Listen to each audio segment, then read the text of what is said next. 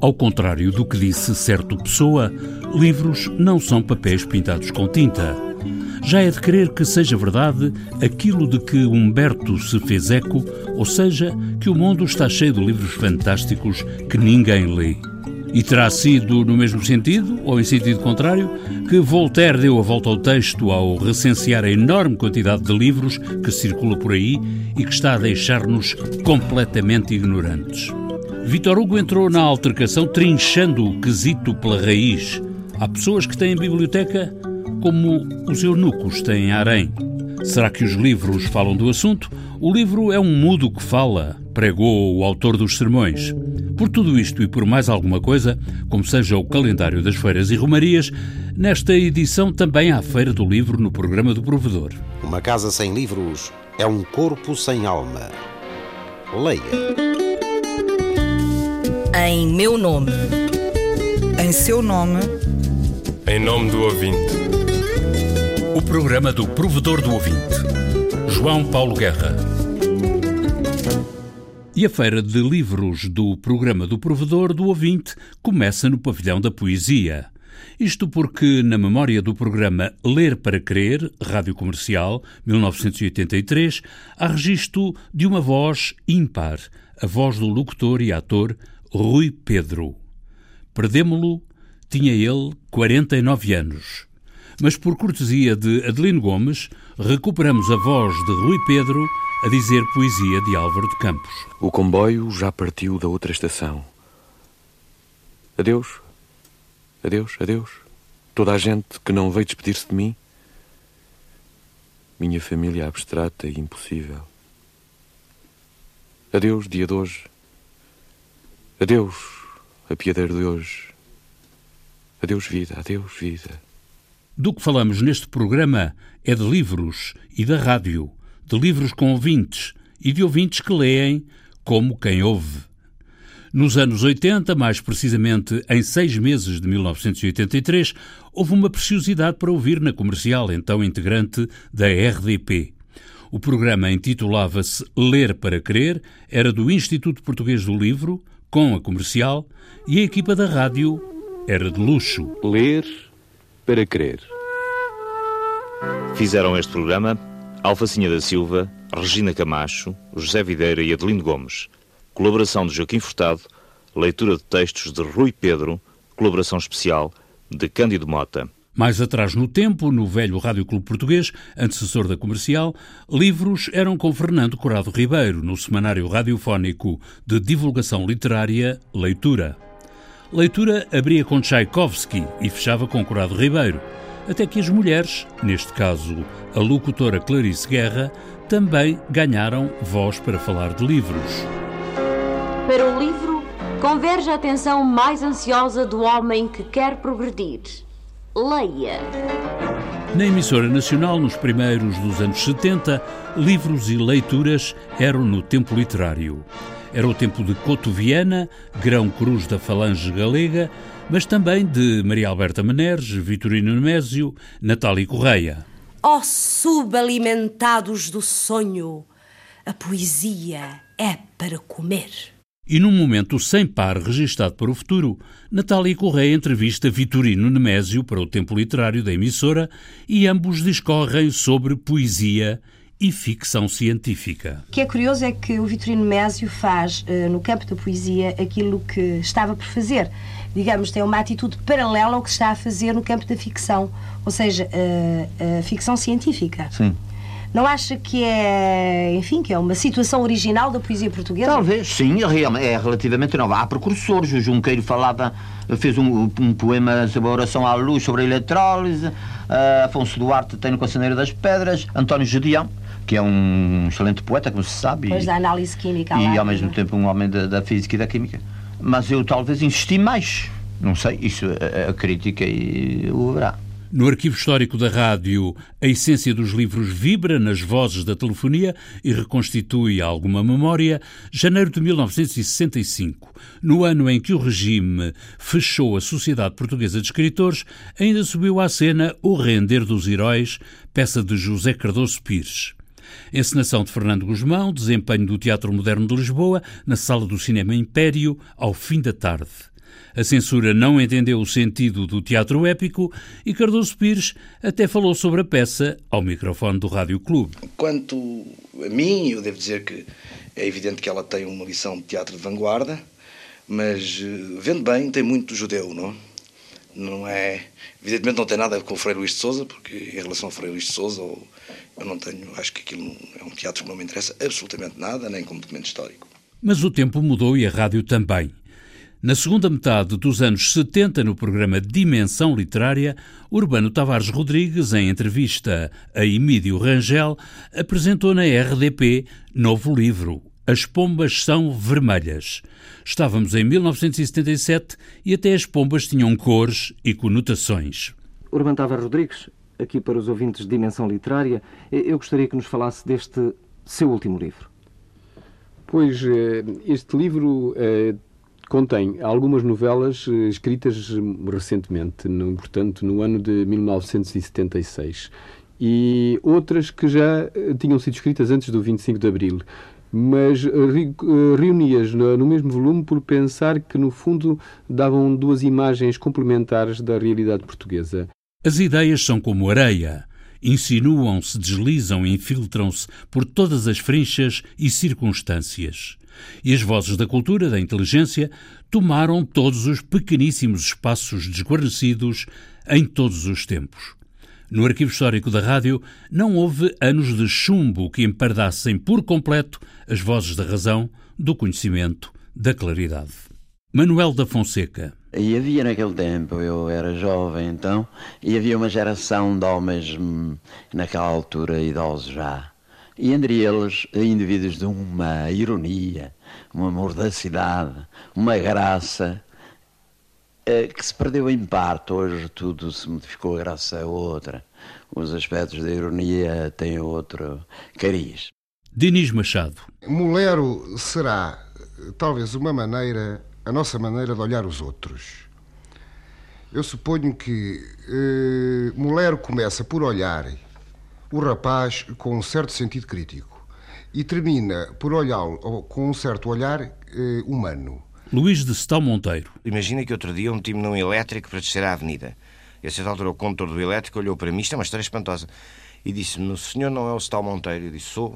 E começou a recitar-me felizmente ao ar. Sofia de Melbrenner. Tinham-me telefonado por roda das quatro e meia da manhã, um pouco depois, de madrugada, e hum, à medida que a madrugada ia crescendo e aparecendo, esse surgir, esse emergir da madrugada, para mim, identificou-se com o, o, sair da escuridão, o sair da noite, o sair do tempo da ocultação, o sair do, da vida adiada e entrar de repente na substância do tempo e coincidir com o dia de hoje e com o tempo em que eu estava. Batista Bastos. Viagem de um pai e de um filho pelas ruas da amargura pretende ser um conto de fadas moderno onde nada é verdadeiro, tudo é verdadeiro. José Saramago. Uh, enfim, tenho uma, uma relação com o mundo que é uma relação de interveniente. É uma relação de, de, na medida do possível, das forças de cada um, portanto, neste caso das minhas, de, de ser, tanto se possível, um agente transformador do mundo. Se hoje falamos de escritores e de leituras no programa do Provedor, não é só por, eh, neste mesmo dia, abrir em Lisboa a Feira do Livro. É também porque leitores questionaram o Provedor sobre programas que existem ou que faltam a favor da divulgação da leitura. O Serviço Público tem divulgação de livros e leituras em todas as antenas. Antena 1, à volta dos livros, Ana Daniela Soares dar voz aos escritores, dar espaço aos escritores para falarem uh, da sua obra, para falarem também do que os preocupa, para nos lerem excertos dos seus textos. Aliás, costumamos fazer isso quando temos uh, poetas. Portanto, o objetivo é este: é dar espaço, dar microfone, como se costuma dizer, aos autores. Antena 2. A diversas horas do dia e da noite, Luís Caetano carrega a biblioteca e vai falando de livros aos ouvintes. Eu tenho programas diários de uma hora sobre livros.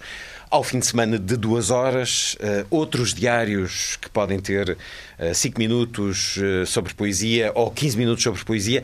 Isto é uma enorme biblioteca onde também se escutam, e há muitas pessoas que já me sublinharam essa importância da rádio o escutar a obra, as leituras longas que faço, uh, aquela função primordial da rádio também, de uh, tendo um público que está atento, não como a televisão, onde se está distraído e se vai fazendo outras coisas, com a rádio há o convite a que a pessoa se sente e escute.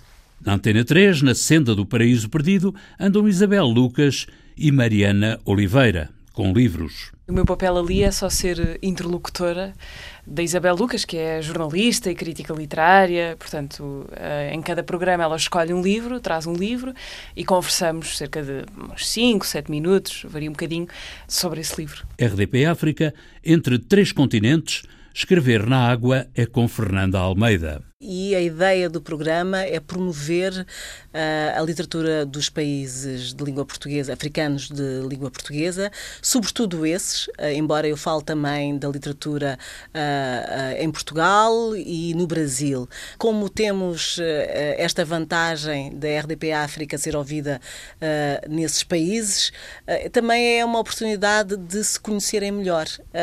os cabo-verdianos começarem a conhecer melhor os moçambicanos, os angolanos os cabo-verdianos e moçambicanos. Acho que uh, o programa permite isso. Povos que se tratam por tu e que se leem na mesma língua, apesar dos sotaques, das sintaxes e das ortografias. E o programa do provedor, mesmo em cima do acontecimento, a falar de livros e de leituras no dia de abertura da 88ª Feira do Livro de Lisboa. A repórter Inês Forjás visitou a feira em fase de construção. Vai! No topo do Parque Eduardo VII, o som do funk brasileiro mistura-se com o ruído das obras. Meus colegas estão-me sempre a consumir a cabeça, que era ouvir fado, ouvir fado, ouvir fado.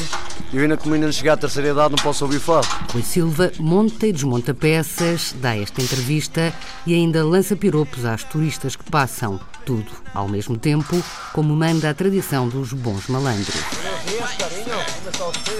Rui faz parte da equipa que põe de pé os pavilhões das editoras, tal como Ilídio. Estamos a desmontar paletes, que foi o que trouxemos o material para, para, montar as barracas, que é para limpar, que é para, para a feira depois poder decorrer a segurança. Viajaram do Porto para Lisboa no início de maio. 20 dias depois, o trabalho está pronto. Já estamos aqui desde o dia 2 é. Então conte-me lá, onde é que estas barracas estão todas desmontadas, onde é que as vão buscar, como é que isto acontece? Isto, é, isto foi feito, eh, foi feito, armazenou-se e quando é necessário está o material à feição e montamos. E onde é que está isto tudo guardado? No Porto. E depois, quando é a feira do Porto, vai para o Porto?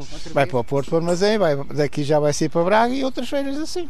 Como é que isto é montado? É por, é por cores? É por cores e, e, e, depende das barracas que cada um contrata também. Todas as barracas são iguais, mas umas são mais iguais do que outras. Vamos montar dois quiosques para a Feira Livre. A meio do parque, Gabriel monta duas estruturas de madeira para a APEL, a Associação Portuguesa de Editores e Livreiros. Muito mais bonitos que os outros, claro. Aqui não se fala em barracas, são quiosques com raízes nos típicos palheiros de Ovar. Nós somos de Ovar e eles nasceram a partir dos palheiros dos pescadores antigamente. Mais à frente, mais pronúncia do norte. Somos do norte e hum, temos estes, estes quiosques produzidos por nós lá no norte e fazem-nos a requisição deste, deste quiosque para a Feira Livre. É unicamente para a Feira Livre. Ricardo Dias e a equipa põem de pé um quiosque de gelados. É logo à entrada, junto ao Marquês de Pombal. Nós já até fazemos isto, nem é pelo o dinheiro que está em causa, é pela, é, é pela Feira Livre em questão.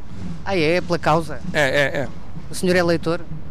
Às vezes, às vezes quando anda a tempo. Comidas, bebidas e atividades paralelas foram engordando a Feira do Livro ao longo dos tempos. Este ano não é exceção, como mostram os números lançados por Bruno Pacheco, da APEL. Estamos com 294 pavilhões neste momento e temos o maior número de editoras barra marcas editoriais presentes. Portanto, no total são 625. Mais 8 pavilhões, mais 25 marcas editoriais, um só grupo pode juntar várias editoras. Quimera, dentro da Quimera temos a chancela Petroni, Climepsi Editores, uh, Escolar Editora e Clássica Editora. E livros sobre a rádio, tem algum nessa, nessas editoras todas? Lamentavelmente não tenho. De luvas e pano do pó na mão, Isabel Manteigas limpa o pavilhão. A Feira do Livro, quando abre ao público, por trás já houve muito trabalho, já houve muitas horas investidas. O que há de certeza nesta edição é rádio em direto. Um dos programas com regresso previsto à feira é a prova oral da Antena 3. Olha, olha, olha. Feira do Livro de Lisboa, edição 88, ao todo quase 300 pavilhões. A feira chega agora bem perto do topo do Parque Eduardo VII e começa a invadir também os relevados laterais. Onde teremos o show cooking e teremos também vários equipamentos de street food. Novidades adiantadas por Bruno Pacheco, da APEL, mudam-se os tempos, mudam-se as vontades e este ano até um espaço selfie há. Tenho cinco minutos para contar uma história. Os clássicos mantêm-se, caso dos livros do dia com desconto. Esta sexta-feira, por exemplo, consegue apanhar Bronco Angel, o cowboy analfabeto, por 9 euros e 5 cêntimos. É de Fernando Assis Pacheco. Sou neto de uma pistola mal apontada. Edição Tinta da China. E aqui está como acaba uma história de 5 minutos. Desde hoje e até 13 de junho, Livros no Parque, em Lisboa, é tempo de Feira do Livro, literatura comestível, escreveu Luís Pacheco, poesia é para comer, escreveu Natália Correia, há livros na feira, sirvam-se. A música do genérico do programa do Provedor do Ouvinte é da autoria de Rogério Charras, interpretada pela guitarrista portuguesa Marta Pereira da Costa e o contrabaixista camarunês Richard Bona. Sons do Arquivo Histórico da Rádio. Sonorização e montagem João Carrasco. Ideias e textos Inês Forjás, Viriato Teles e João Paulo Guerra. Adeus. Adeus, adeus. Em meu nome. Em seu nome. Em nome do ouvinte. O programa do Provedor do Ouvinte. João Paulo Guerra.